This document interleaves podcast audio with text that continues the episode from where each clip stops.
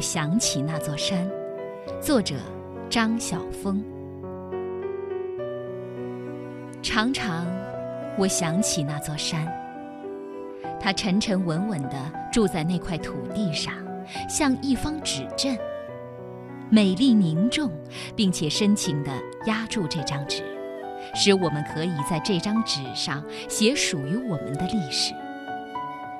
有时是在是声沸天、市沉迷地的台北街头，有时是在拥挤而又落寞的公共汽车站，有时是在异国旅社中凭窗而望，有时是在扼腕振臂、抚胸欲狂的大痛之际，我总会想起那座山，或者在眼中，或者在胸中。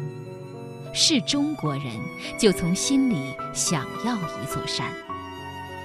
孔子需要一座泰山，让他发现天下之小；李白需要一座敬亭山，让他在云飞鸟尽之际有相看两不厌的对象；辛稼轩需要一座妩媚的青山，让他感到自己跟山相像的情与貌。是中国人就有权利向上帝要一座山。我要的那一座山叫拉拉山，山跟山都齐起手来了。拉拉是泰雅尔话吗？我问胡，那个泰雅尔司机。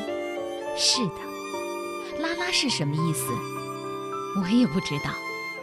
他抓了一阵头，忽然又高兴地说。哦，大概是因为这里也是山，那里也是山，山跟山都拉起手来了，所以就叫拉拉山啦。我怎么会想起用国语的字来解释泰雅尔的发音的？但我不得不喜欢这种诗人式的解释，一点儿也不假。他话刚说完，我抬头一望，只见活鲜鲜的青色一刷刷到人眼里来。山头跟山头正手拉着手，围成一个美丽的圈子。风景是有性格的。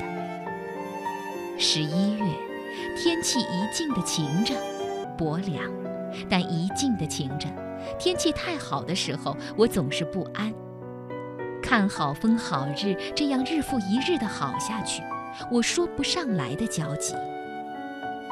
我决心要到山里去一趟，一个人。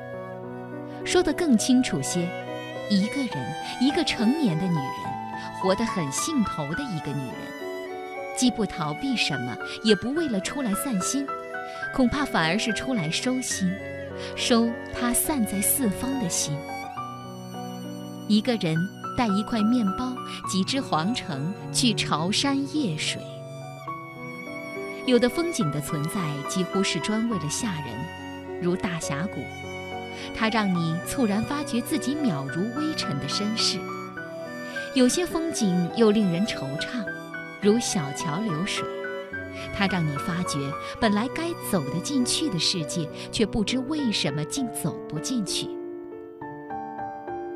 有些风景极安全，它不猛触你，它不骚扰你，像罗马街头的喷泉，它只是风景，它只供你拍照。但我要的是一处让我怦然惊动的风景，像宝玉初见黛玉，不见眉眼，不见肌肤，只神情恍惚地说：“这个妹妹，我曾见过的。”他又解释道：“虽没见过，却看着面善，心里倒像是远别重逢的一般。”我要的是一个似曾相识的山水。不管是在王维的诗里初识的，在柳宗元的《永州八记》里遇到过的，在石涛的水墨里咀嚼而成了痕的，或在魂里梦里点点滴滴一时一幕蕴积而有了情的，我要的一种风景，是我可以看它，也可以被它看的那种。我要一片此山即我，我即此山，此水如我，我如此水的熟悉世界。有没有一种山水是可以与我辗转互为注视的？有没有一种山水是可以与我互相印证的？包装纸，像歌剧的序曲，车行一路都是山，小规模的，你感到一段隐约的主旋律就要出现了。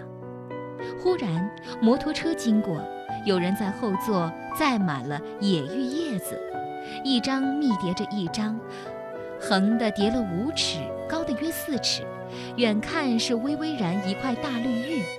想起余光中的诗，那就折一张阔些的荷叶，包一片月光回去。回去夹在唐诗里扁扁的，像压过的相思。台湾荷叶不多，但满山都是扩大的野玉叶，心形，绿得叫人喘不过气来。真是一种奇怪的叶子。曾经我们在市场上，芭蕉叶可以包一方豆腐，野玉叶可以包一片猪肉，那种包装纸真豪华。一路上居然陆续看见许多载运野玉叶子的摩托车。明天市场上会出现多少美丽的包装纸啊！肃然，山色越来越矜持，秋色越来越透明。我开始正襟危坐。如果米颠为一块石头而兔冠下拜，那么我该如何面对叠石万千的山呢？车欲往上升。太阳往下掉，金碧的夕辉在大片山坡上徘徊顾却，不知该留下来依蜀山，还是追上去驯落日。和黄昏一起，我到了复兴，它在那里绿着，小径的尽头，在芦苇的缺口处，可以俯瞰大汉溪，溪极绿，暮色渐渐深了。奇怪的是，溪水的绿色顽强地裂开暮色，坚持地维护着自己的色调。天全黑了，我惊讶地发现那道绿竟然呼呼有力地在流，在黑暗里，我闭了眼都能看得见，或见，或不见。我知道它在那里绿着。赏梅于梅花未着时。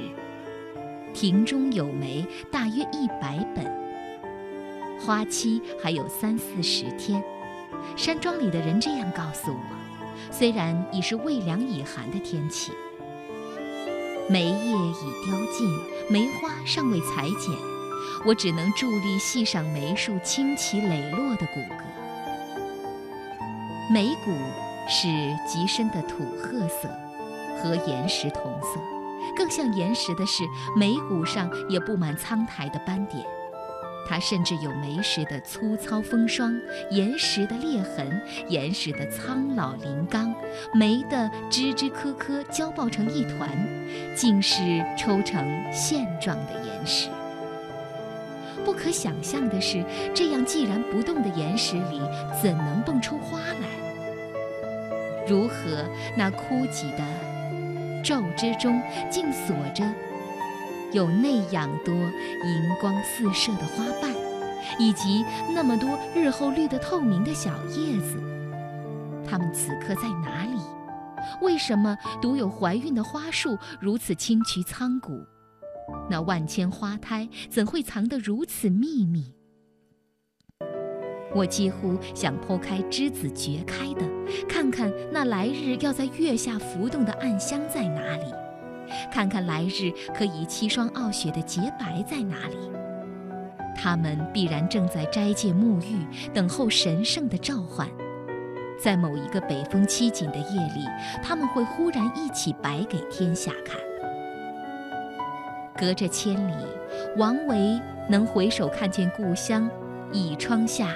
记忆中的那株寒梅，隔着三四十天的花期，我在枯皱的树壁中遇见想象当中的璀璨。于无声处听惊雷，于无色处见繁花，原来并不是不可以的。神秘惊艳，深夜醒来，我独自走到庭中，四下是彻底的黑。衬得满天星子水清清的，好久没有领略黑色的美。想起托尔斯泰笔下的安娜·卡列尼娜，在舞会里，别的女孩以为她要穿紫罗兰色的衣服，但她竟穿了一件墨黑的，项间一圈晶莹剔透的钻石，风华绝代。文明把黑夜弄脏了，黑色是一种极娇贵的颜色，比白色更沾不得异物。黑夜里，繁星下，大树兀然矗立，看起来比白天更高大。日本时代留下的那所老屋，一片瓦叠一片瓦，说不尽的沧桑。忽然，我感到自己被桂香包围。了